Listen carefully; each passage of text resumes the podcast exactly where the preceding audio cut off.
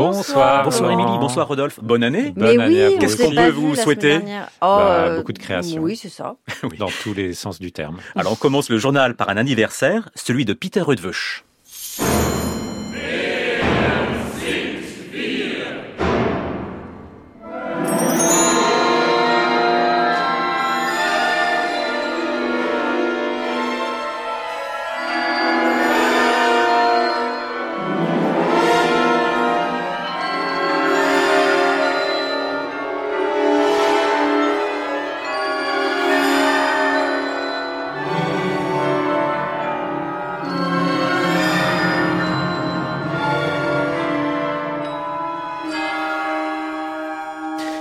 Nous venons d'entendre le début d'Alleluia Oratorium Balbulum de Peter Rudveuch, qui va être donné le jeudi 18 janvier dans notre maison de la radio. Une grande œuvre pour orchestre et récitant, avec le Philharmonique de Radio France et le comédien Lambert Wilson. Eh bien, figurez-vous que ce concert, diffusé en direct sur France Musique, s'il vous plaît, proposera également deux créations mondiales. Une œuvre pour la maîtrise de Radio France et un concerto pour harpe avec Xavier Demestre. Alors je vous parle de Peter Rudveuch, car le compositeur hongrois fête ses 80 ans en janvier, et il y a durant les 15 prochains jours une énorme actualité de concerts. Eudveuch aurait dû diriger tous ses concerts, mais sa santé ne lui permet pas de voyager. Alors je prends ma respiration, puisque outre le 18 janvier dans notre maison de la radio, l'ensemble intercontemporain propose deux concerts. Le premier c'est le 10 janvier à la Cité de la Musique. Au programme, trois créations françaises d'Eudveuch et une création mondiale de Clara Yanota. Le 13 janvier, à l'espace de projection de l'IRCAM, il y a un superbe concert des solistes de l'intercontemporain avec que des œuvres qui font envie. Alors vous êtes prêts? Ouais. Trois créations mondiales de Bastien David, on aime. Mm. Matteo Galandi, on aime. Sarah Nemtsov, on aime. Et une création d'Eudveuch en hommage à l'altiste Christophe Desjardins. Et je voudrais enfin vous parler d'un colloque consacré à l'œuvre d'Eudveuch qui se tient à l'IRCAM toute la journée du vendredi 12 et du samedi 13. C'est accessible à tout et gratuit sur inscription. Voilà, je suis arrivé au bout. Bravo. On appelle tout de suite la directrice scientifique du colloque, Martha Grabotz. Bonsoir Martha Grabotz. Bonsoir Laurent. Vous avez eu récemment au téléphone Peter Rudveuch. Comment va-t-il tout d'abord? Merci pour la question. Il va bien. Il est chez lui. Il continue à travailler. Il est actif. Euh, donc, euh, bon, c'est peut-être ça l'essentiel. Je veux peut-être pas entrer dans les détails, mais il va bien. J'ai échangé avec lui pendant longtemps pour son anniversaire du 2 janvier. Donc, euh, euh, pour l'instant, tout va bien. Oui. Martha, vous êtes musicologue. Pourquoi, selon vous, Eudveuch est un grand compositeur? J'ai toujours pensé qu'il était exceptionnel euh, d'un point de vue, c'est que pour chacune de ses œuvres, il invente un nouveau style, un nouveau milieu. Pour chacun de ses opéras, il invente un nouveau cadre, une nouvelle époque, un nouveau pays, un nouveau style. Il s'adapte au milieu qui est décrit par le sujet. Par exemple, dans le cas de l'opéra Love and Other Demos, qui a été créé en 2008, si je ne me trompe pas, c'est un sujet sur la base du roman de Gabriel Garcia Marquez de Colombie. Dans cet opéra, on trouve au moins quatre styles différents, donc style de l'époque, euh, les styles des autochtones de Colombie, si j'ose dire. Il y a le style de musique religieuse ou musique ecclésiastique à cause de... Euh, il y a une histoire de couvent dedans. Et il y a aussi la musique africaine à cause des esclaves et le contexte espagnol, évidemment, ou contexte de Colombie, pardon. Et donc, tout ça représente des styles euh, musicaux différents.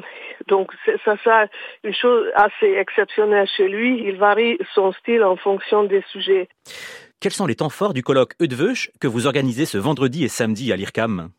Donc, le sujet est théâtre musical, théâtre instrumental dans l'œuvre de Peter Eudveuch, justement parce que dans presque toutes ses œuvres, même dans les œuvres orchestrales, il y a un côté théâtral. Et dans le colloque, on, aborde les deux domaines, c'est-à-dire un musicologue va parler euh, du sujet suivant, 12 opéras en quête de l'auteur, citant Pirandello, c'est-à-dire justement que les opéras sont tous différents. Et notre intervenant va parler de la dramaturgie sonore des rêves, parce que c'est un motif récurrent dans ses œuvres. Le rêve est le merveilleux. Et puis, il y aura une autre pan du colloque qui traite les œuvres instrumentales, mais qui met en scène la correspondance de Mozart avec son père. Merci beaucoup, Martha Grabotz. Je vous en prie. Merci à vous.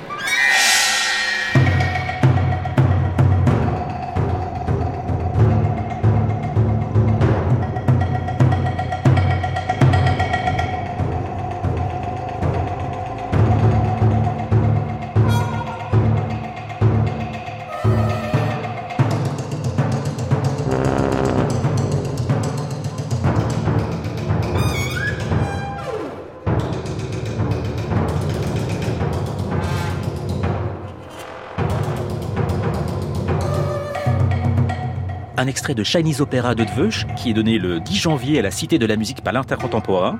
Je rappelle l'actualité des concerts Eudveuch, colloque les 12 et 13 à l'IRCAM, suivi d'un concert à l'IRCAM le 13, et grande soirée pour les 80 ans du compositeur, le 18 janvier à la Maison de Radio France. Si je vous mets cette musique, est-ce que ça vous évoque quelque chose?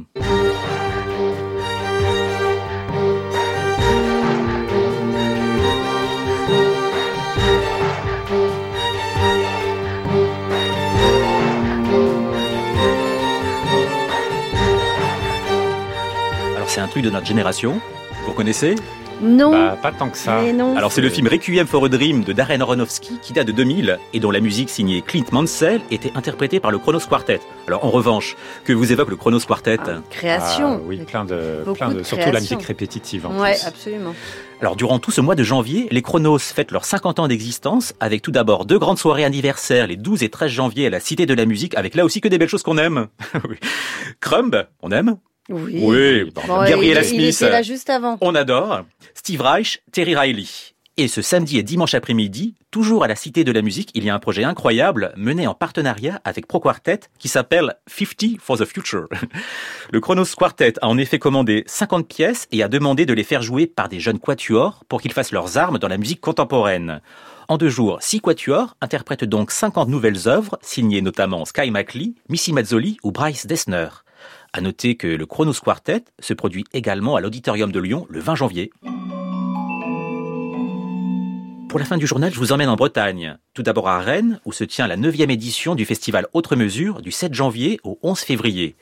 Parmi les sites du festival, le musée des beaux-arts, l'opéra, le conservatoire, l'université, mais on laisse son directeur artistique Melaine Dalibert nous présenter cette édition. Tout d'abord, Comment se porte le festival Autre Mesure après neuf éditions Un an avant de passer le cap de la décennie, je pense pouvoir dire que le festival Autre Mesure atteint une forme de maturité, à la fois dans l'équilibre de ses propositions artistiques, brassant les cultures écrites, improvisées ou expérimentales, et dans le nombre de concerts, qui arrive à 15 cette nouvelle édition, suffisamment pour satisfaire un public que nous constatons de plus en plus nombreux chaque année. Nous continuons à offrir l'accès, c'est une expression que nous préférons à celle de gratuité, à une majorité de nos événements, notamment ceux qui prennent place dans les lieux d'exposition de la ville de Rennes, et c'est une immense satisfaction de voir la mixité de notre public qui montre que le choix de l'exigence associée à la facilité d'accès est souvent payant. Melaine Dalibert, quels sont les points forts d'Autre Mesure 2024 Ce qui fait la force du festival Autre Mesure, c'est qu'il présente le plus souvent des musiciennes et des musiciens créateurs défendant leur propre musique. Nous nous attachons à respecter une égalité de représentation de femmes et d'hommes venus cette année d'Europe, d'Afrique, d'Asie et des États-Unis. Parmi les temps forts de cette édition, citons la carte blanche à Olivier Mélano, les 9 et 10 janvier à l'Opéra, le duo Ninon Ancar Segal et Noémie Schindler au Champ Libre le 17 janvier, l'ensemble zéro aux côtés de Peter Broderick le 25 au CRR, Otomo Yoshi des New Jazz Quintet le 28 à l'Antipode ou encore Sarah Davachi pour la clôture du festival au Frac Bretagne le 11 février.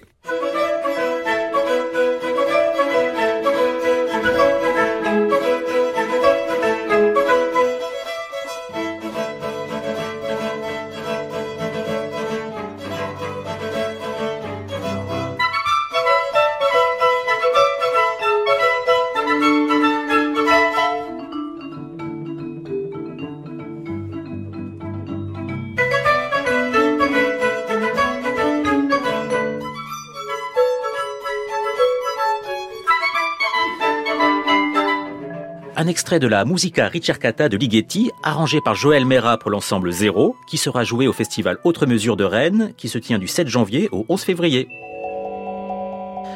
On termine le journal en Bretagne, mais par une triste nouvelle, puisqu'on a appris cette semaine la mort à 87 ans de Philippe Harry Blachette, le fondateur de l'ensemble Sillage, basé à Brest.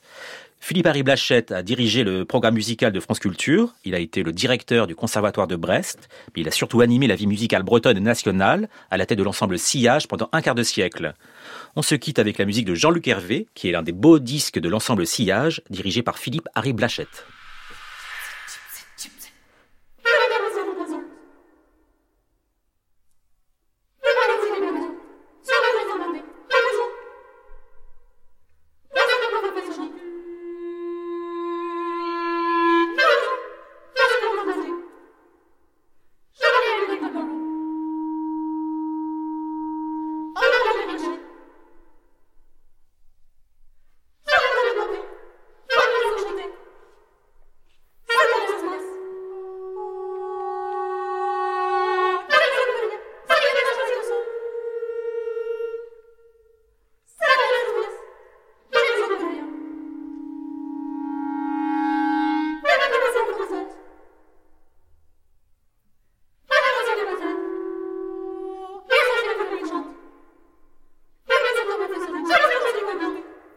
Philippe Harry Blachette nous a quittés à l'âge de 87 ans. Merci beaucoup Laurent Villarem.